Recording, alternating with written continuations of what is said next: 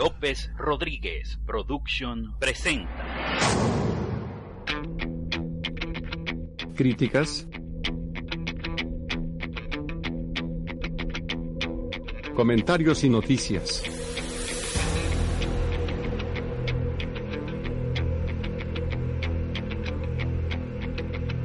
Esto es Todo Cinefans Radio. Con ustedes sus anfitriones, René Rodríguez y Felipe López.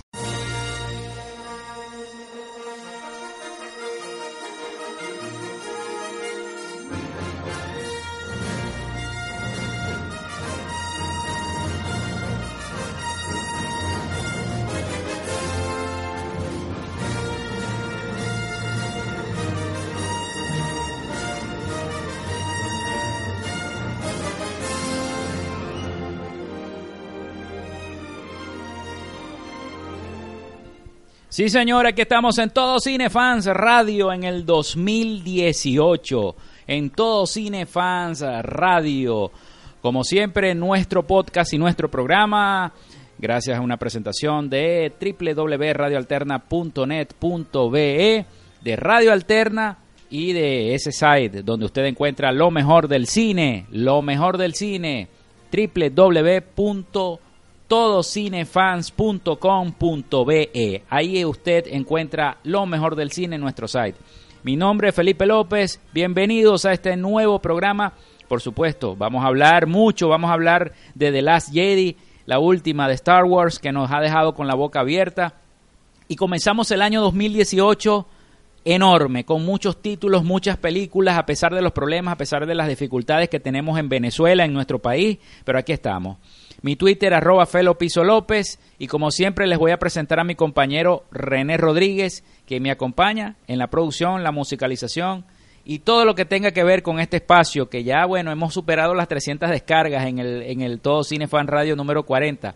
Este es el número 42 y aquí estamos comenzando este 2018. Feliz año para todo el mundo y para los que nos escuchan comenzando este año. Espero que este sea el primero de muchos que podamos grabar en esta Venezuela tan apocalíptica que tenemos, ¿no? Pero que podamos hablar de cine, de lo que nos gusta, de lo que nos apasiona. Y, y bueno, aquí estamos nuevamente. Bienvenido, señor René Rodríguez. Los micrófonos son suyos.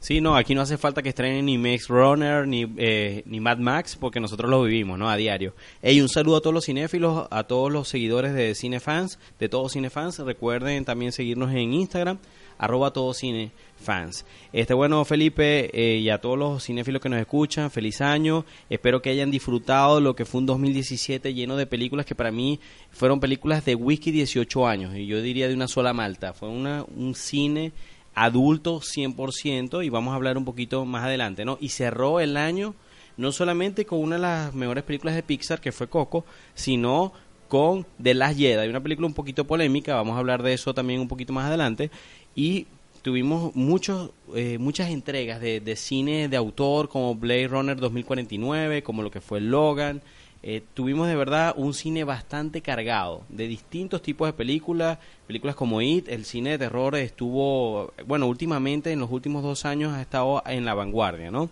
Entonces en ese sentido estoy bastante contento de que, que podamos, pudimos lograr retomar, estamos esperando que mi voz eh, mejorara, estoy un poco fañoso, tengo como un mes con una gripe que no se termina de ir, pero bueno, nos cansamos de esperar y bueno, vamos a darle con el Todo Cinefan Radio. Eh, Felipe, eh, vamos a, empezar con el final, en vez de empezar con el principio. Estamos con una película de, Christopher Nolan, como Memento. Cuéntame, de esta película con la cual cerramos el año de Las Jedi, ¿cuál fue tu apreciación a pesar de que tú no eres un fanático de la saga de Star Wars? ¿Qué te pareció a ti? Y me gustaría saber cuáles son las películas que más te impactaron en este 2017. Bueno, René, este, de Star Wars, The Last Jedi, me pareció una película muy completa muy, muy de autor, como tú le dices, muy densa, ¿no? La, la, la que le antecede The Force Awakens es una película como más relajada, más para presentar a cada uno de los personajes y desenvolver la trama. Y esta última película de Star Wars, de verdad que me impactó porque ver a un Mark Hamill este serio, ver a un Mark Hamill no tan fresco como lo vimos en las, en las primeras películas, en los otros episodios, me impactó mucho verlo ahora más maduro, más viejo, eh, ponerle más disciplina al personaje, ¿no? Este, de Luke Skywalker. Y, y yo pienso que fue una película que me impactó, no solamente por la actuación, la actuación de Mark Hamill, sino por la despedida también de esta gran a- actriz como, como Gary Fisher. Y este y bueno, eh, es la verdad que es una película que toca cada uno de los elementos de Star Wars. A pesar de que no soy tan fanático de la saga, lo puedo decir. ¿Por qué? Bueno, prácticamente salen todos los personajes. Lamentablemente no está Han Solo, este, porque ya todos sabemos lo que pasó en The Force Awakens.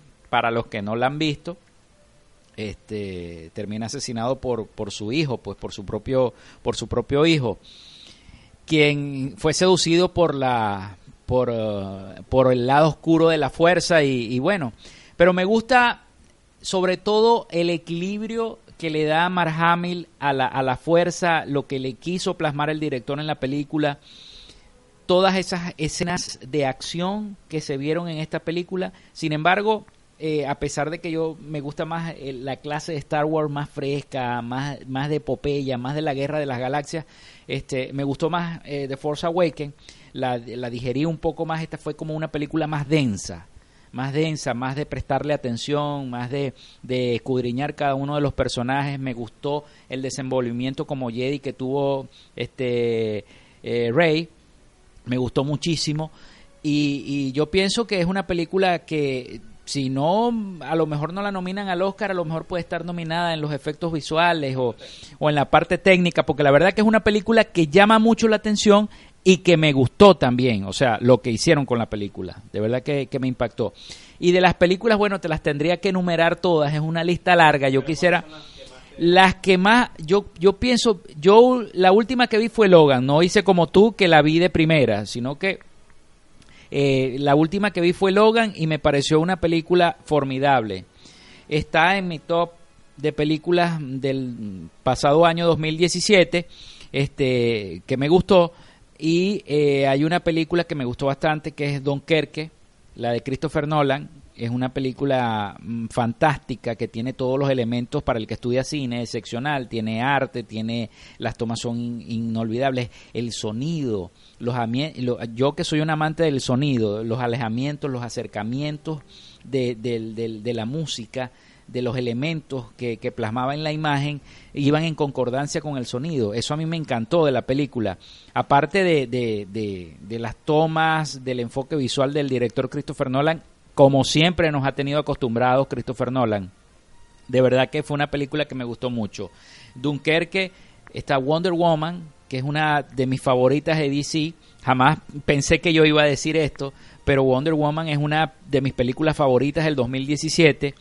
Este, la Patty Jenkins, la directora, se la comió literalmente. Yo creo que es una de las mejores películas de DC y fue la que está salvando el universo DC porque literalmente vimos la Liga de la Justicia y, y- bueno, y después de ver el, el tráiler de, de Infinity War, de Avenger, dijimos que bueno, esto va a seguir, la pelea sigue y es extendida entre Marvel y, y DC. Así que la cosa pica y se extiende.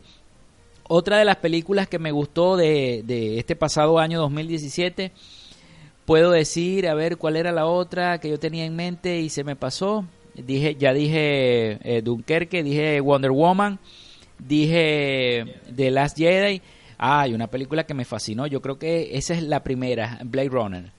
Es una película que tiene de todo. Es una película que yo estoy fascinado por volver a ver, no solamente una, sino varias veces y, y volverla a ver porque la verdad que es una obra de arte. Blade Runner es una obra de arte para el que no la ha visto. Vaya a verla porque es una obra de arte, señor René Rodríguez. Y eh, a ver si no se me pasa ninguna película. A lo mejor cuando tú me dejes el top, yo te digo, no, esa también me gusta y está en mi top. No, el mío se parece bastante al tuyo, ¿no? Bueno, vamos a con la parte de las Jedi. Voy a tratar de no extenderme mucho porque en verdad te- tenemos que no tenemos mucha tela que cortar. Tenemos que hablar no solamente de, de lo que fueron las mejores películas del 2017, tenemos que hablar de los Globos de Oro que van a ser eh, esta misma semana. Eh, van, cuando vayan a estar escuchando este programa, lo más seguro es que o estén por ver los Globos de Oro o ya lo hayan visto. Así que van a poder ver si lo que son nuestras proyecciones acertaron o, no tanto, ¿no? Vamos a ver qué tan bien salimos en la quinela. Eh, tenemos también, vamos a hablar de lo que son las películas de 2018, entonces vamos a tratar de, de entrarle, ¿no? En lo que es de las Jedi, puedo decir que mi ranking de películas de Star Wars está muy alta, me gustó mucho. Entiendo el porqué de la polémica con la película. O sea, eh, la polémica es que salieron los reviews y, lo- y los reviews fueron excelentes. Eh, todos los a la crítica en general le gustó la película, pero a los fans fue ya la respuesta ahí fue un poquito más dividida. Yo siento que es una película que si tú eres más purista de Star Wars no te va a gustar, porque hay elementos de Star Wars que le dieron la vuelta, para bien o para mal.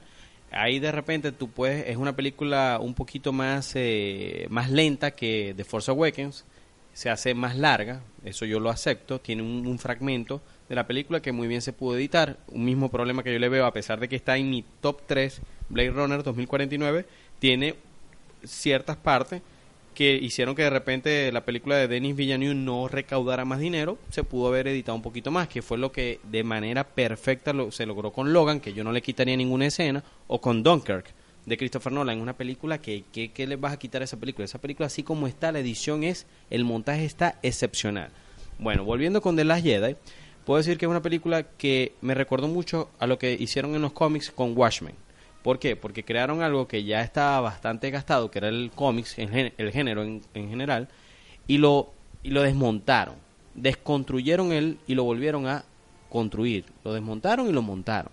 Entonces todos los elementos jugaron un poquito con la mitología. En el caso de Watchmen, de Alan Moore, jugaron con los elementos y, y la versión cinematográfica del 2009 de Zack Snyder. En este caso, Ryan Johnson, que me parece un director genial, me gusta mucho su filmografía, sobre todo la- su última eh, película, lo que fue Looper, y los dos capítulos que dirigió y escribió este, de, de esta serie de televisión que ahorita se me, se me escapa, Breaking Bad, de Breaking Bad. Eh, vi los dos capítulos, eh, los dos episodios dirigidos y escritos por él y, y se nota que, el talento que hay ahí. Por algo, Kathleen Kennedy, que es una fanática de todo Cinefan Radio, Kathleen Kennedy siempre está pendiente, se descarga los programas, ve lo que nosotros decimos y ve que va a ajustar en las películas de Star Wars. Bueno, ella por algo contrató a Ryan Johnson no solamente para hacer episodio 8, antes de que estrenaran la película y supiera cómo le iba a ir en taquilla, como que por cierto, en taquilla ya pasó a Rogue One. No llegó a The Force Awakens, que, que básicamente llegó a los 2 billones, casi llega a los 2 billones de dólares, un billón quinientos, no llegó hasta ahí, y yo me imaginé porque The Force Awakens tenía las nostalgias de los fans de la trilogía original, como los 10 años de diferencia entre el episodio 3 y el episodio 7. Yo entiendo que no iba a ser, eh, no iba a crear ese mismo impacto, pero igualito, el, lo que ha sido la tequilla ha sido, está ya superó a Rogue One, ya incluso, ya eh, Disney eh, le costó comprar Lucasfilm 4 billones de dólares, ya lo recuperaron. Lo compraron en el 2012, estamos en el 2018 y ya recuperaron lo que fue ese negocio, ¿no? Con George Lucas. Bueno, Felipe, esta película, eh, por algo, eh, Kathleen Kennedy contrató a Ryan Johnson para que desarrollara el nuevo, la nueva trilogía de Star Wars que no va a tener nada que ver con la familia Skywalker. Yo pienso que va a ser más ligada a más estilo precuela de los Caballeros de la Vieja República. Yo creo que va a ir por esos lados. Pero Ryan Johnson con esta película desmontó lo que es el mito de Luke Skywalker, del Jedi perfecto, ideal. Se metió un poquito con eso que George Lucas planteó en las precuelas de que los Jedi eran un poco dogmáticos, que básicamente ellos son los culpables de toda la caída de la República. Eso me encantó. Me encantó la actuación de Mark Hamill. Yo siento que es uno de los pocos héroes. Es- Estoy metiéndolo junto con Logan, por eso que me gustó mucho, que yo pude ver a un Luke infantil en A New Hope, pude ver un look un poquito más rebelde, más adolescente en Imperio Contraataca, un look adulto en El Retorno del Jedi, pero un look anciano, retirado, más amargo, más reflexivo en The Last Jedi. Y eso, ese arco que vi del personaje, uno casi no lo ve en, un- en los personajes que a uno le gustan, los personajes ficticios, pues. En ese sentido me pareció, lo humanizaron. Eh, la interpretación de Rey, de Daisy Ridley, se la come. Me parece que por algo este el año 2017 fue el año de las mujeres. Tres de las películas más taquilleras del 2017 fueron protagonizadas por mujeres. Tenemos a lo que fue La Bella y la Bestia. Tenemos lo que fue Wonder Woman, Gal Gadot, que la votó de honrón. Y tenemos a Daisy Ridley con The Last Jedi.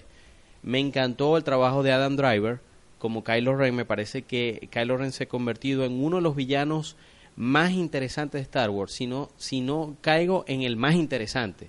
Siempre para mí va a estar Darth Vader, pero lo que este, este actor logró desarrollar, trabajar con Kylo Ren, junto obviamente con eh, Ryan Johnson y con J.J. Abrams, que fueron los que, el que originalmente lo, lo plasmó, siento que, que están, que, que las capas que crearon son muchas. Me gustó mucho que esta fuera la, que si iba a ser la última, lamentablemente la última actuación de Carrie Fisher, me parece que ella se va a despedir por la puerta grande. Hay cosas que ocurren con el personaje que hay gente que no le gustaron en la película, que le parecen que, que están como jala de los pelos, a mí me parece que no. Me parece que todos los fans, me parece que muchos fans que querían ver al personaje de Leia eh, utilizar la fuerza, lo pudieron ver en la película. Eh, siento que, que así como Force Awakens tenía muchas cosas de A New Hope, esta tuvo cosas del Imperio Contraataque y del Retorno del Jedi, pero dándole la vuelta. Y lo que más me impresionó es que la película no termina en un cliffhanger. O sea, no termina en un continuará. Tú ves la película y si quieren ya no hacen más películas. O sea, yo siento que hubo una conclusión. Y eso es lo que da algo muy inquietante y a mí me llama mucho la atención, que es que en el episodio 9 el, totalmente el panorama está limpio. El lienzo está en blanco. Entonces pueden hacerlo básicamente lo que les dé la gana con la película. Entonces en ese sentido siento que el episodio 9 tiene mucho potencial. Que lo vaya a dirigir J.J. Abrams es bueno y malo a la vez. Es bueno porque ya es alguien que ya logró traernos de Force Awakens y lo hizo excelente, pero es un director y un productor que es muy bueno planteando, iniciando, pero no es bueno cerrando. Para aquellos que conocen lo que fue Lost, esta serie le gustó a la gente, pero no le gustó cómo cerró. Él fue buenísimo para replantear lo que fue Misión Imposible. Él lo hizo muy bien al replantear Star Trek pero luego cuando hizo la segunda parte no tuvo no tuvo la misma eh, no tuvo la misma respuesta. Entonces vamos a ver si por primera vez J.J. Abrams logra culminar una idea que él mismo planteó. En ese sentido está eso. Y otra cosa de Star Wars eh, cerrando un poquito la parte de Star Wars yo la coloco en mi ranking de las nueve películas hasta ahora estrenadas yo la coloco de tres. Sigue estando El Imperio contraataca A New Hope de las Jedi, mi número 4 es polémico, pero a mí me gusta eh, Revenge of the Sith, me gusta mucho el episodio 3, yo no sé si es una cuestión personal, pero a mí me gusta la película, y de número 5, The Force Awakens. Esas son las cinco películas que más me gustan de Star Wars. Y a mí me impresionó que de las Jedi casi que la coloco en número 2. Que haya una película mejor que del Imperio Contraataca de Star Wars está muy difícil. Y cerrando Star Wars, eh, me llama poderosamente la atención que a cinco meses de que estrenen Solo, la película, el spin-off de Han Solo, no hayan colocado un tráiler. Yo siento que hay bastante preocupación porque Lucasfilm esperaba que The Last Jedi no solamente iba a arrasar en, el, en la parte de taquilla y en crítica, pero no ha sido así, porque con los fans ha sido un poquito dividido. Y todo lo que fue el 2017 fue una tragicomedia con la grabación de, de Han Solo. Los directores originales de Lego Movie los, los despidieron básicamente, trajeron a Ron Howard, casi en su totalidad regrabó, refilmó la película y ahorita hasta la fecha no hay tráiler. Entonces no se sabe, incluso salió un artículo de Forge, de la revista de, este más que todo sobre inversiones y todo esto, que hablaba de que puede ser que eh, la película del spin-off de Han Solo sea el primer fracaso o, una película decepcionante como fue la Liga de la Justicia para Warner para Lucasfilm. Horrible eso que está pasando y, y sobre todo doloroso, ¿no? Para los fanáticos que esperaban que, resurgiera, porque lo vieron morir y ahora lo quieren volver a resucitar a Han Solo. Entonces es algo como paradójico, ¿no? No sé qué les parece a ustedes, amigos que nos están escuchando. Este parece paradójico que después que asesinaron a Han Solo, ahora lo quieren volver a resucitar en este spin-off y que haya tenido tantos problemas así como lo tuvo la liga. Porque, mira, yo soy fanático de Superman y, y, yo de verdad me encantó cómo reformularon el personaje de Superman en la Liga de la Justicia. Pero lamentablemente los efectos especiales eh, se vieron como, muy condensados, muy agrupados y, y, la película no le gustó a mucha gente. Incluso en, en Hollywood Reporter sale como una de las peores películas del 2017. No sé qué tienes entendido tú. Sí, incluso la consideran como un fracaso. Yo yo entiendo para aquellos que nos están escuchando, La Liga de la Justicia fue una película que fue una decepción lamentablemente. A mí me, a mí me gustó, yo me la, como decimos aquí en Venezuela, yo me la tripié, pero sí entiendo de que fue una película muy costosa. Ya la película, antes de que la, le hicieran todos los reshoots y, y Josh Whedon agarrara la rienda de dirección, ya la película costaba dos, más de 200 millones de dólares. Si le sumas lo que es la, la publicidad y los reshoots con Josh Whedon, y la película casi que llega a los 400 millones de dólares y recaudó más, para que tengas una idea, no solamente Wonder Woman, recaudó más Doctor Strange, un personaje que básicamente la gente no conoce, recaudó más que la Liga de la Justicia, que tiene a Batman, Superman, Wonder Woman, Flash, Cyborg, Aquaman. Son personajes que la gente conoce desde la niñez. Entonces tú ahí dices, no, en verdad había un problema. Yo la película me la disfruté, pero cuando la veo, incluso me pasó, yo le estaba comentando a Felipe, antes de grabar, estábamos viendo el tráiler que Felipe no lo había visto de, de Infinite War. Yo le digo que tú ves ese tráiler y tú ves el nivel de producción, el nivel de efectos especiales, el nivel, lo épico que se ve, y se ve como muy pequeño, se ve pequeña la Liga de la Justicia, se ve muy encajonada, se ve como dentro de un estudio de pantalla verde y todo esto, y hace que, que pierda fuerza. Ah, hablando un poquito de mi lista del 2017, antes de entrar a la parte de los Globos de Oro, tengo que decir que estaba como fanboy con, la, con Star Wars y yo decía, no, es la mejor película del año, la mejor película de Star Wars. Después me calmé, mariné un poquito la película, la dejé reposar, la volví a ver, la respiré y dije, ok, me encanta la película, tiene detalles, tiene una, una secuencia completa en, en, un casino que yo se la pudiera quitar a la película y la película la llevamos a dos horas y funciona mucho mejor que casi de dos horas y media.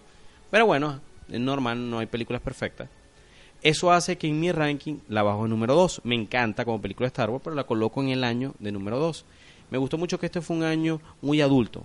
Y, los tres, y las tres películas tienen estos héroes que se van al exilio. Tenemos a Luke Skywalker, tenemos a Logan y tenemos a Deckard en el personaje de Harrison Ford. Esas fueron mis tres películas favoritas del año. Porque fue número uno, Logan. Es una película que me sorprendió. Así como hablé de Luke, cómo fue la evolución, ver a Hugh Jackman para entregar el papel que él tiene desde el 2000, 17 años interpretando un personaje con la maestría que lo hizo Hugh Jackman, a pesar de que la gente al principio no quería que fuera Hugh Jackman, y como pasó con Heath Ledger y con muchos actores, a la final tapó la boca, ¿no? Tapó la jeta, como decimos acá. Tenemos luego de las Jedi, está Blade Runner, Dunkirk, Wonder Woman, The Disaster Artist, esta película de Jane Franco, véanla, cuando tengan la oportunidad de verla, es un peliculón, es una, es, una película, me recuerda mucho a la película Dead Good de Tim Burton del 94, si no me equivoco, que era sobre la vida del peor director de cine de la historia.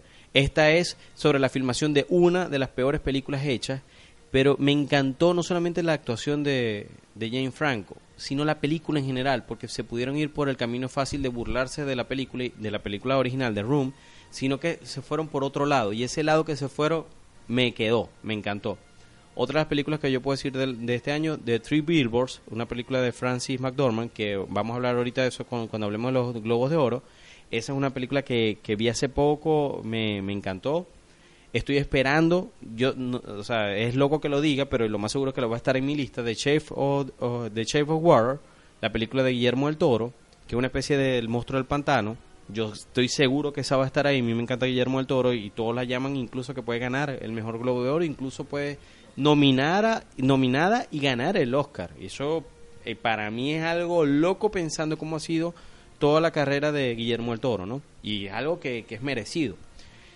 Está Split, el regreso de Night Shyamalan, una película que me encantó. Eh, Get Out también me gustó mucho.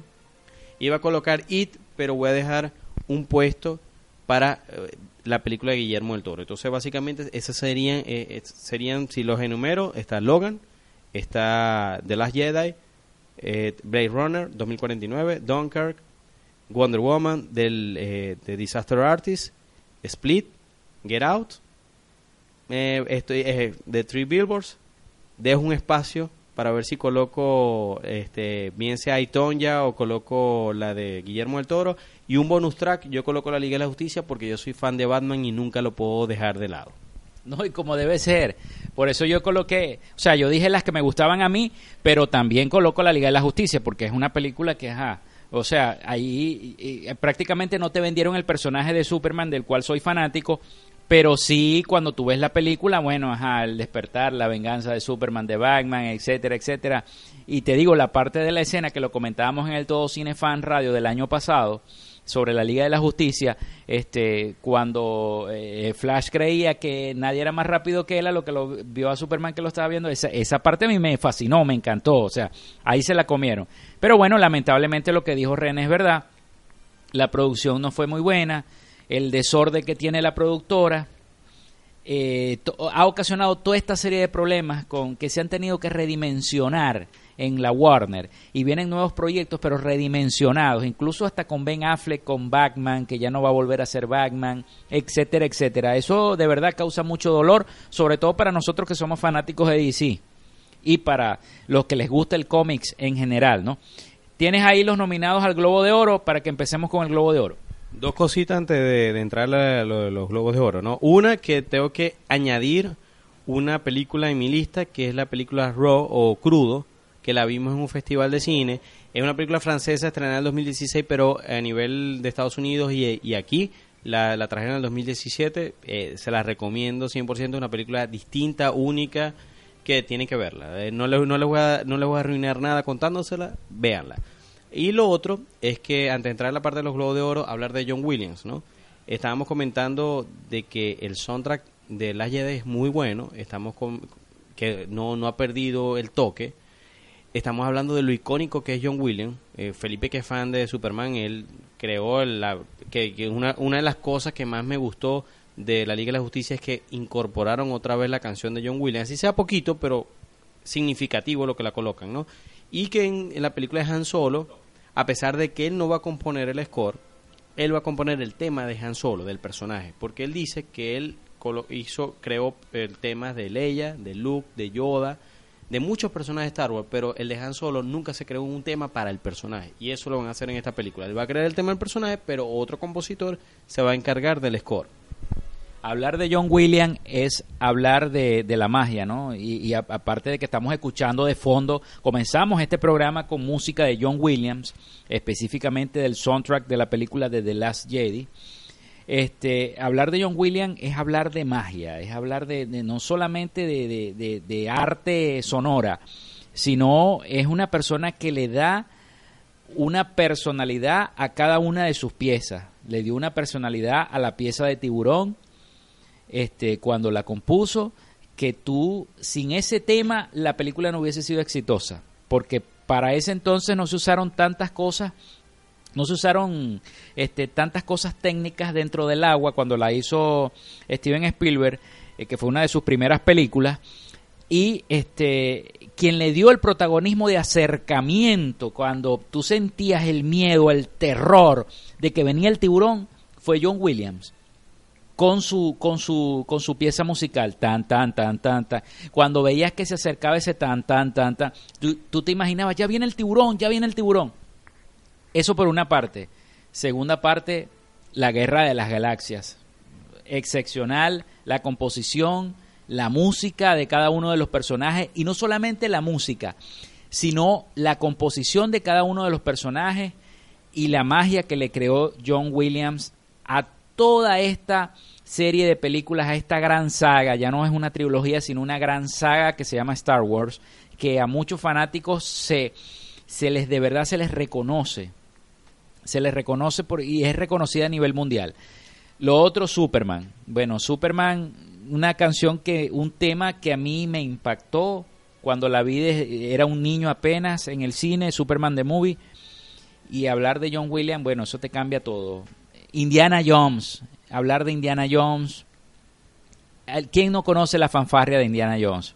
Es, es increíble hablar de este gran genio de la música, de este creador que le ha dado muchos matices al cine y que le ha cre- lo ha personalizado, porque es una, una personalidad en cada una de estas películas de su parte la que lleva. Pero es que, bueno, yo te iba a lanzar un zapato si no nombrabas Indiana Jones. Está Harry Potter, pero Indiana Jones, incluso yo tengo en el carro un disco que me regaló Felipe, que es un soundtrack de Indiana Jones, y en el librito eh, este, está escrito toda una, una dedicatoria de Steven Spielberg y dice que para él Indiana Jones es el sombrero, el látigo, Harrison Ford y John Williams. Eso es Indiana Jones. En, verdad que John Williams tiene esa facultad de poder dar esa atmósfera que logró con Tiburón, Indiana Jones, Star Wars, eh, Superman, Harry Potter. Tú lo escuchas y de una vez te vas a ese mundo, ese universo. Tiene esa capacidad de transportarte. Por eso es que, a pesar de todos los problemas que tiene Han Solo, ese, ese, ese pedazo que tenga de John Williams ahí, da- dando esa pieza faltante que es ese tema de Han Solo, bueno, yo doy mi visto bueno, ¿no? Entonces, Felipe, vamos a entrar en la parte de los globos de oro, ¿no? Van a ser este domingo 7 de enero. Hay muchas películas, me parece que este es un año de que, a pesar de que es muy variado, o sea, se, se dice que, que hay igual de posibilidades. Hace años era un poquito, casi siempre se hacían estos premios y era como un tiro al piso, ¿no? Lo, que- lo que iban a hacer los ganadores. Bueno, comento que lo que son, lo que es película, película dramática, ¿no? Tenemos Call Me by, Your Name, tenemos Dunkirk, The Post, que es la película de Steven Spielberg, The Shape of Water, que es la película de Guillermo del Toro, Three Billboards Outside Ebbing, Missouri. De aquí, no me extrañaría que gane Call Me by Your Name. Yo la vi, me gustó, no me parece que sea una mejor película. No creo que gane Dunkirk. Me encantaría que gane la película de Guillermo del Toro. Pero si yo digo una película que me, me inquietó, me gustó, es The Three Billboards. Eh, nos vamos con, no sé si tú de alguna de estas, bueno, me imagino que tú te vas con Dunkirk. Ok, chévere. Me voy con la película comedia. Aquí está la que yo creo que va a ser el batacazo, que es The Disaster Artist, la película de Jane Franco sobre de la filmación de Room, Get Out, The Greatest eh, Showman, I, Tonya, Lady Bird. Lady Bird es una película que tienen que ver. Disculpe, mi inglés no es muy bueno en la pronunciación, pero cuando le metes que le metes la- lo, lo fañoso que estoy, es mucho mejor. Tenemos película animada. Aquí, bueno, voy a hablar de eso más adelante cuando estemos por terminar el programa con lo que es Coco. Es una película que a pesar de que para mí no es la mejor película de Pixar, o sea, es una película que, que transmite mucho, pero no está entre mi top 5 de películas de Pixar, pero es una película que, que yo me hacía el duro, al final aflojé y lloré como una coñita viendo la película. Está la película extranjera, bueno, aquí sí estoy súper raspado. En, en lo que es mejor actuación de actriz, está Jessica Chastain por Molly Game, que me la han recomendado mucho. Sally Hawking, yo me voy por Sally Hawking, por la película de Guillermo del Toro. Meryl Streep es un tiro al piso, pero no creo. Y está una de las favoritas. Yo estoy entre eh, Sally Hawking y Francis McDormand por los Three, eh, Billboards. Y Michelle Williams. Pero en verdad aquí, si yo tuviera que apostar, apuesto por Frances McDormand. De estas actrices, ¿cuál es la que en verdad a ti más te ha gustado? Pues? Bueno, yo creo que Jessica Chastain. Me gusta cómo interpreta cada uno de los papeles en cada una de las películas y, y vamos a ver cómo le van estos globos de oro, ¿no? Este, continuando ahí con las nominaciones. Bueno, está lo que es el mejor actor en una película dramática.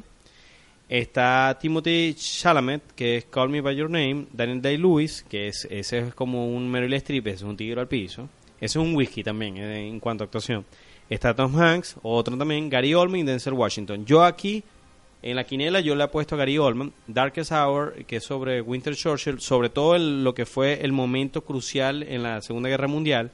Incluso habla- hablan de lo que fue la planificación de la, eh, lo que fue la operación de Dunkirk. Casi que puedes ver las dos películas en paralelo. Y siento que a pesar de que la película no fue una de esas películas que para mí son típicas en los Oscars en cuanto lo que más resalta es la actuación, no la película en sí, no el trabajo de guion o de dirección, sino la actuación, siento que Gary Oldman se transformó en Winston Churchill, se merece su, en este caso su Globo de Oro y más adelante su Oscar, ¿no? Mejor eh, actuación de actriz en un musical o comedia. Está Judy Dench, Helen Mirren, Margot Robbie, Saoirse Ronan, ella es la y Emma Stone, ¿no? Yo me voy por la Ronan por Lady Bird. Esa película conectó con la gente, a mí me encantó, es una película de de cómo de, de todo esta de este rollo adolescente a pesar de que está ambientada en los 80 está es súper actual entonces es una película que para mí es, es fresca es, es auténtica es una película que cualquier persona que la vea la puede considerar incluso su favorita no Eh, mejor eh, actuación eh, de actor en, en película musical o comedia Steve Carell Ansel Elgort por Baby Driver Jane Franco, Hugh Jackman y Daniel Kaluuya. Yo me voy por Jane Franco en Disaster Artist. Él hizo un Daniel Day-Lewis ahí con la película, se convirtió en el actor y se lo merece. A, a pesar, eh, aparte, dirigió también la película. Eh, tenemos también en lo que es mejor actuación de actriz, eh, eh, como actriz de reparto. Yo, bueno, aquí hay unas cuantas que no he visto. Mm, eh, Mood, Moodbone, Don Sizing, Aitonya, eh, Lady Bird, The Chef Water. Yo me voy acá por, me, me atrevo a, porque esta actriz me encanta, Alison Janney por Aitonya. Y tenemos eh, lo que es actuación de reparto, ¿no? Está William Dafoe, vi la película de Florida Project, la recomiendo. No es, una, no es, no es un peliculón, pero eh, tiene actuaciones interesantes. Armie Hammer, que yo siento que este es un actor que estamos conversando cuando veníamos camino acá, que acá al estudio, que Armie Hammer se merece como unas como más oportunidades o eh, recuerda la película que hizo con Henry Cavill de Man from Uncle que es una película que básicamente fracasó pero que yo siento que merecía él merecía mucho más es un actor muy bueno pero lamentablemente no ha podido brillar más allá no Richard Jenkins, eh, Christopher Plummer, bueno, en el caso de Christopher Plummer, ah, bueno, y Sam Rockwell por los Three Billboards. En el caso de Christopher Plummer, a pesar de que me gustó mucho Sam Rockwell en The Three Billboards, eh, Christopher Plummer en All the Money in the World, lo más seguro que gane, nada más por la polémica de que Ridley Scott hizo algo titánico y es que sacó a Kevin Spacey, sacó sus escenas y lo metió a él en días, básicamente. En días él eh, filmó, editó, postproducción y listo. Pero lo sacó por toda esta polémica de acoso sexual. Horrible, horrible. Y no solamente los actores tienen estas polémicas de acoso sexual, las actrices también. Y, y- y bueno, vemos como los directores salvan, tratan de salvar las películas para poder seguir la filmación de cada una de ellas. Hay más nominaciones a los Globos de Oro. Bueno, tenemos lo que es mejor guion. Eh, yo aquí me voy por... Porque es que en verdad me pareció muy interesante. El Three Billboards, Outside Edwin, Missouri. Me parece que es una película que tiene una historia novedosa. Lo que pasa con los personajes no lo ves venir. Eso me, me encantó, ¿no? Eh, lo que es el score, tenemos Three Billboards, The Post, Phantom Thread, The Shape of Water. No he visto... Y Dunkirk. Yo aquí me voy por Dunkirk porque Hans Zimmer se la come. Eh, eh, me parece que la película la puedes ver sin diálogos y la entiendes perfectamente, que eso es muy raro. Mejor canción, bueno, vamos a colocar lo que es mi favorita, la vamos a colocar en versión española al final del programa, que es Remember, eh, Remember Me, en este caso Recuérdame, la vamos a escuchar en la voz de Carlos Rivera. Y bueno, tenemos lo que es, eh, ya nos vamos ya para la parte de, de series, ¿no? Eh, serie dramática y todo esto, que bueno, eh, yo aquí me voy y tengo una, una mezcla entre Stranger Things y Game of Thrones. Déjame ver si no, me faltó alguna algún tipo de nominación. No, ya, ya se terminó la de cine, ahora nos caímos en la, la de televisión. Y bueno, Felipe, básicamente esos son los... No hay, si te fijas, no hay favorito. Hay gente que le gusta Lady Bird, hay otros Three Billboards, eh, la película de Guillermo del Toro. Eh, sí, porque le- eh, con estos fañosos les escapo a decir Shape o Water, o sea, porque me sale cualquier cosa menos el nombre de la película. Pero eso básicamente son las que más me gustan. ¿Tienes algo que decir de, de los nominados antes de que entremos en las películas del 2018? No, esperemos que gane algo Dunkerque, porque la verdad que me gustó mucho la película. Fotografía, escena, de todo. Edición de sonido, es genial, genial. Si no la han visto, véanla. Dunkerque de Christopher Nolan, el mismo director de la trilogía de Batman, que es fenomenal. Y bueno, vamos a ver qué nos depara, porque también tenemos que hablar lo que nos va a deparar este 2018. Las películas que se van a estrenar este año 2018 tenemos Avengers, este, tenemos este Black Panther, tenemos una, una serie de películas que yo quiero que también tú me digas este lo que te lo que te va a parecer este 2018 que apenas está comenzando. Y, y, a cada uno de nosotros. Bueno yo por lo menos estoy muy intrigado luego de ver el tráiler de, de, de Infinity Wars de, de Avengers. O sea estoy muy intrigado. Estoy también intrigado por al- algún héroe de DC lo van a estrenar Aquaman Estoy muy intrigado por la película de Aquaman, no sé cómo va eso, a lo mejor y, sea un bombazo y, y lo estamos pasando por alto, ¿no? Este, y respecto a los globos de oro, para, para terminar, estoy loco por ver la de la de la del director mexicano. Guillermo del Toro, porque la verdad es que la película yo vi el tráiler varias veces y me encantó. O sea, fotográficamente y la historia se ve genial, se ve excepcional y, y bueno, vamos a ver qué, qué, qué nos parecen estos globos de oro y ojalá la peguemos. No, es que Guillermo del Toro, desde la película El Fauno, las dos de Hellboy, que, que tengo mi rollo con que ya Hellboy, eh, la 3 no va a ser una parte 3, sino que va a ser un reboot. Pues me encantó lo que él hizo con Ron Perlman.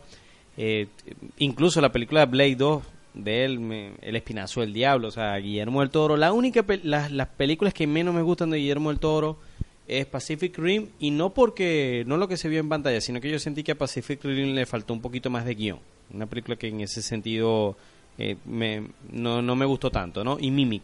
Pero fue una de sus primeras películas y el estudio se metió bastante. Pero de resto, la filmografía de Guillermo del Toro, eh, yo, lo, yo lo coloco como, como a la par de Tim Burton, que es otro para mí otro duro. En la parte visual, estética, te muestran otro tipo de propuesta, ¿no? Que no es el más de lo mismo. En ese sentido, de todas las películas de, de los Globos de Oro, comparto lo- el mismo criterio tuyo. Esa es la película que más me llama la atención y casualmente es la única o una de las pocas que no he podido ver de todas estas nominadas. Ok, eh, vamos ahorita con lo que son las películas de 2018. Hay películas como Black Panther. Yo te estaba comentando que a pesar de que me gustó mucho el trabajo del actor en Civil War, me llama mucho la atención lo que va a hacer el director de Creed con esta película. Todavía no termino de conectar porque cuando vi que el villano va a tener un traje como el de Black Panther, dije, Dios mío, esto es Ant-Man, esto es Iron Man otra vez, el villano que se parece al héroe, o sea, eh, ella es un poquito repetitivo. Pero me encanta la estética africana, me gusta el soundtrack, todo eso, eh, los colores, eh, a uno. Avenger Infinite War, a pesar que está solamente el trailer, ya yo, yo estoy seguro que van a hacer un peliculón porque los hermanos rusos se la comieron con Winter Soldier, lo hicieron excelente con Civil War. Yo siento que eh, aquí van a rematar con esta película. Y es una película que va a cerrar algo, una epopeya que logró eh, Marvel Studios del 2008 para acá, de crear todo este universo expandido que todos los estudios se están tratando de copiar. Y nadie lo ha podido hacer igual que ellos. Lo que ellos lograron con, con lo que arrancó con Iron Man hasta este punto es algo sin precedentes. Algo así como, así como George Lucas rompió la historia con Star Wars, Richard Donner con Superman, Marvel Studios rompió la historia con lo que es la saga, el universo cinematográfico de Marvel. Eso es sin duda. Esa es una de las películas que más me llama la atención. La película de Ant-Man y Wasp, mm, eh, normal, eh, no estoy tan entusiasmado. Me gustó Ant-Man, pero no, no así que me quito un brazo, que tengo que ver la película ya. De las películas de DC, Aquaman, me gusta mucho el director, que es el mismo director del Conjuro, que hizo la última de Rápido de la penúltima de Rápido y Furioso, la de Rápido y Furioso 7, la que fue la despedida por Walker, me gustó mucho cómo él cerró eso, así que eh, le doy mi voto de confianza, ¿no? Y me llama mucho, y siempre me ha gustado la parte acuática, que es lo único que hace que me llame la atención las próximas de Avatar de Jane Cameron, que se metan bajo el agua y hagan esa filmación, eso yo, yo ahí estoy ahí conectado 100%. Felipe, cuando viste el tráiler de la nueva Jurassic Park, ¿te gustó? De Jurassic World, Fallen Kingdom, ¿te gustó? ¿No te gustó? que ¿Viste el tras cámara y viste el tráiler? No, me pareció eh, algo muy muy parecida a, como a un cierre. Me- a esas películas viejas de King Kong. Cuando se cerraba algún capítulo y ya, terminaba. Yo creo que esta película va a ser así, las de las de las de Jurassic World. Eh, a mí me gustó mucho la primera. Lo único que critiqué eh, fue los tacones de la protagonista corriendo, que nunca se le cayeron, nunca se le rompieron y ahora le pusieron botas. Entonces imagínense cómo va a ser eso, ¿no? Y, y todas las mujeres decían en el cine, pero bueno, nunca se le van a romper los tacones. ¿Cuándo se le van a romper los tacones a ella? Va a seguir corriendo con esos tacones. Bueno, lo mismo me pasó a mí con la película. Y esta yo creo que es un cierre. Yo, yo pienso que vamos a ver cómo va a ser esto pero le doy mi voto de confianza, ¿por qué no? Vamos, se ve muy bien la estética de la película, eh, los dinosaurios se ven extremadamente bien, porque tú me colocaste, eh, pudimos ver el, el, el tras cámaras de la película y después el tráiler, y yo creo que, que hay que darle un voto de confianza, ¿por qué no? A lo mejor y te gusta la película. De repente no como la primera, pero a lo mejor y te gusta. Algo así como nos pasa con la liga. No, no, yo estoy, en verdad estoy ligando mucho que la, que la película sea buena, porque yo soy fan, fan enamorada de, de Jurassic Park. Me gustó mucho Jurassic World, sé que a muchos fans no les gustó porque decían que... eh, ah, bueno, Jurassic Park, John Williams, bueno, otra canción de, eh, emblemática de, de todo lo que ha sido el- la filmografía eh, de, de John Williams, ¿no? Todas las películas en donde él ha trabajado. Yo lo que puedo decir, el tráiler me pareció, espero que lo que se vio, que es la parte de la isla, otra vez, again, en la isla, yo siento, espero que sea solamente el primer acto de la película y luego se vayan para otro terreno. Me gusta siempre ve- ver a Jeff Goldblum, a Ian Malcolm, verlo en pantalla, me va a gustar. Eh, Chris Pratt me parece que es el nuevo Harrison Ford, él en Guardianes de la Galaxia es básicamente un Han Solo, en Jurassic Park es un Indiana Jones, entonces en ese sentido yo por ahí conecto. Sí tengo mis dudas, pero me gusta el director, entonces, en ese sentido, eh, eh, con la película estoy como 50 y 50. Otras películas que, que, me, que estoy muy interesado es el vuelco que dio X-Men eh, con desde que con Deadpool, Logan, ahora van a venir con New Mutants en febrero, que va a ser una película más al estilo Pesadilla en la calle del infierno, más terror. Luego se van a ir con la película de Deadpool 2, que van a traer a Cable, que, que lo va a protagonizar eh, Josh Brolin, que es el mismo Thanos Tenemos también, eh, va, va a salir la película de Dark Phoenix, que va a cerrar eh, lo que es la saga del Phoenix, que no, no lo lograron hacer bien en The Last Stand, en la película del 2006. Así que, de todo lo- a pesar de que estoy entusiasmado con Avengers y estoy entusiasmado con Aquaman, este año para mí, yo- mis dados están con X-Men.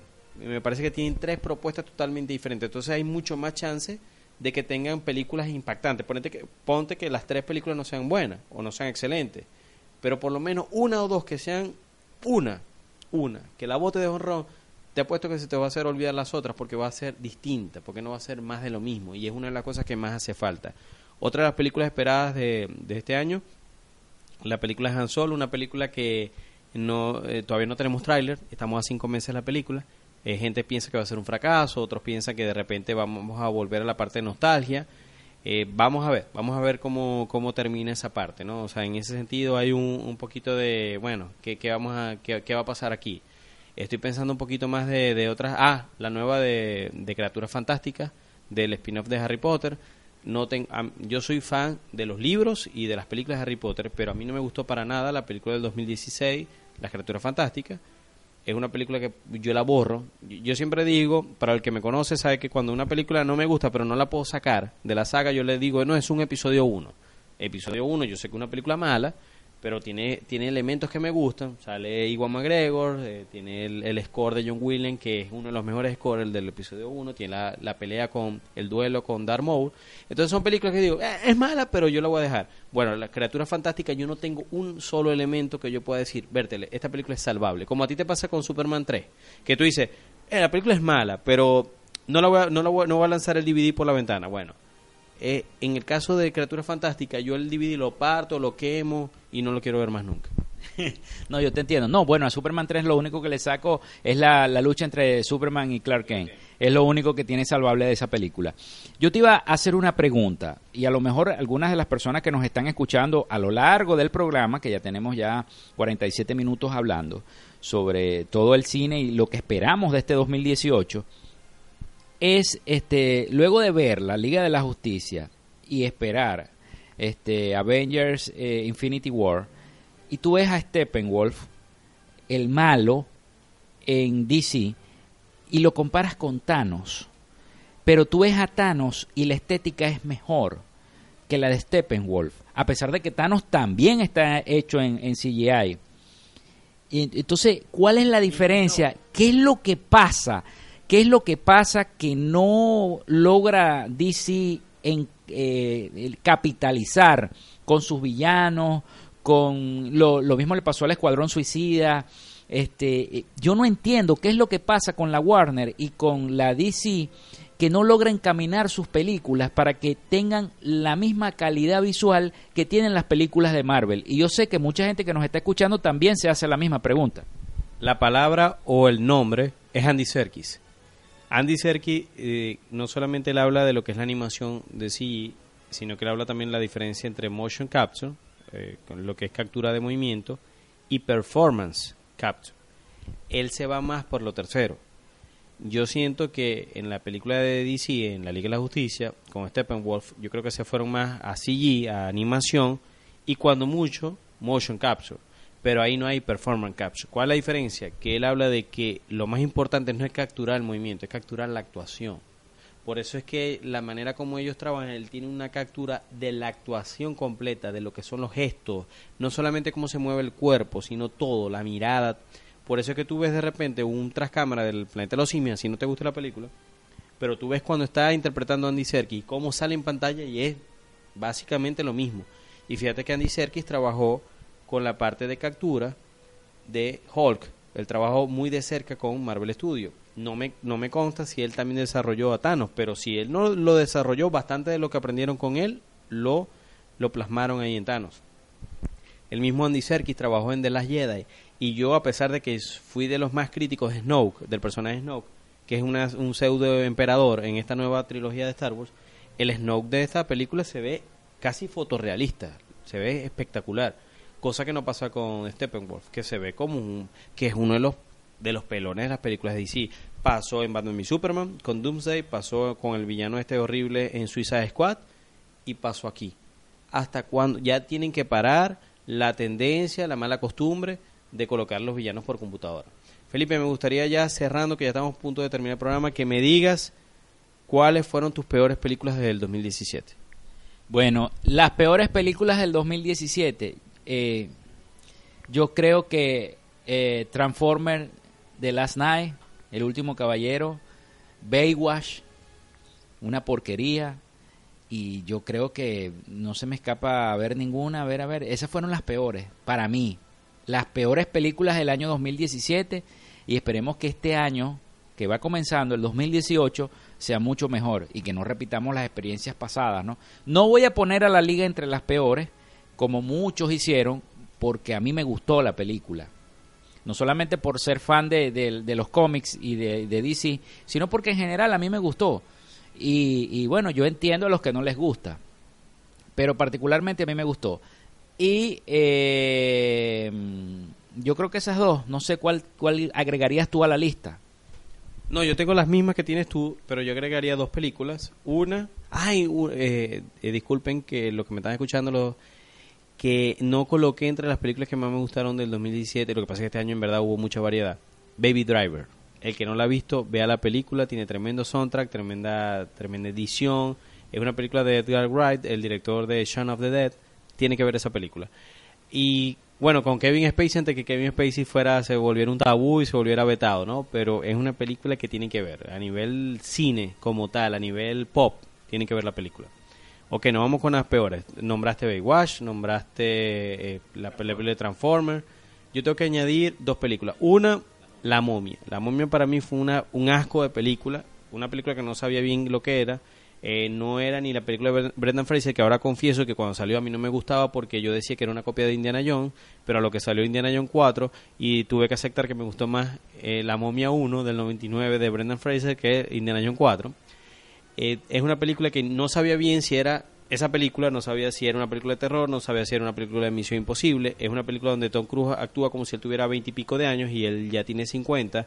Se ve un poco ridículo. Yo sé que Tom Cruise todavía se ve bien, yo sé que él hace su stone, hace su- sus escenas de riesgo, pero la película no sabía bien lo que era. Incluso hasta Russell Crowe ahí era como todo, todo en la película es, es desperdiciado. Es una película que es, es una porquería, básicamente, de película.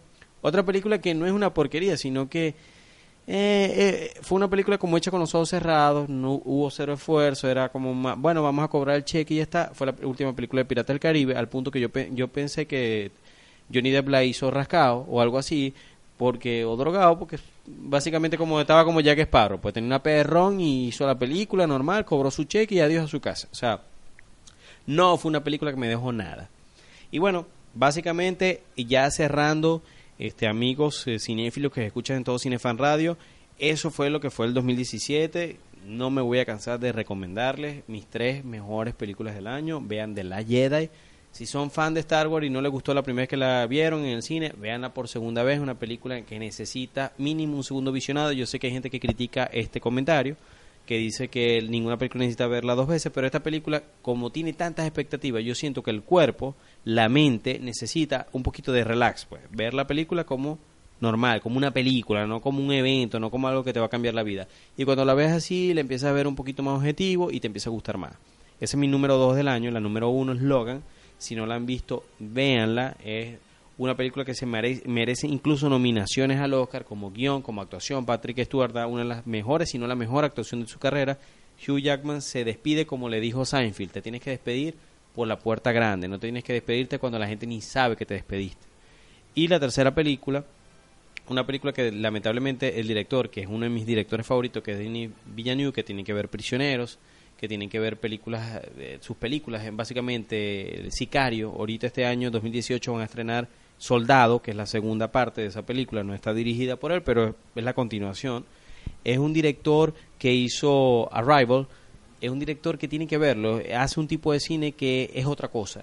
Él en esta película la votó de jonrón. Me parece que es su mejor película. Lamentablemente, si la película el- es muy larga, lamentablemente por ser tan larga, sufrió en taquilla y no hizo lo que se esperaba. El mismo Ridley Scott confiesa que esa película necesita 30 minutos menos. Denis Villeneuve no entiende, pero básicamente ese, para mí ese es el problema. Pero eh, todo, Ryan Gosling, eh, Harrison Ford, eh, Jared Leto, Ana de Armas. Eh, es una película que yo no le quitaría nada. El soundtrack de Hans Zimmer, todo, todo, todo, la fotografía. Es una película que mínimo, mínimo, mínimo se merece un Oscar a Mejor Fotografía. Bueno, esto ha sido eh, un placer como siempre para mí hablar de cine. Yo puedo hablar de cine por horas. Es mi pasión número uno. Y bueno, este, recuerden que pueden seguirme en Twitter, arroba René. Rodríguez, en Instagram, eh, Rodríguez Fénix. Y cada vez que quieren saber un poquito más de cine, pueden descargar nuestro podcast Todo Cinefan Radio en todocinefans.com.be. Ha sido todo por, por, eh, por mi parte en el día de hoy. Como siempre, estén pendientes. El próximo programa lo vamos a hacer en el especial de los Oscars. Y le vamos a echar full, full, full este plomo a lo que son las películas de los Oscars. Y vamos a hablar también de Black Panther. Sí, señor. Bueno, ha sido un placer haber estado con cada uno de ustedes en Latinoamérica, Centroamérica, el Caribe, en el mundo entero donde nos escuchen y nos, donde nos descargan este programa Todo Cine Fans Radio. Este, yo me despido, mi nombre es Felipe López, mi Twitter arroba Felopiso López. Recuerden visitar www.todocinefans.com.be, ese site donde usted encuentra lo mejor del cine. Ah, y se, y se me escapaba que no hablé de Coco, que vamos a, a dar la canción vean la película a pesar de que de repente no es como les comenté no la mejor película de Pixar pero es una película que así tú te resistas a todo lo que es la iconografía mexicana. O sea si no es lo tuyo pues no te gusta. Eh, todo este estilo Frida el, Día de los Muertos y los colores igualito la película el mensaje te va a llegar en la parte familiar. Es una película que te va, te va a hacer reflexionar te va a llevar lo que es el desenlace de la película te lo vas a llevar a casa y no se lo pueden perder, véanla con su familia, es una película que los va a hacer conversar después de verla. Sí, señor. Bueno, los despedimos entonces con la banda sonora de esta película, Coco, de Disney y Pixar, la última película entonces de estas dos grandes empresas de cine. Nos escuchamos.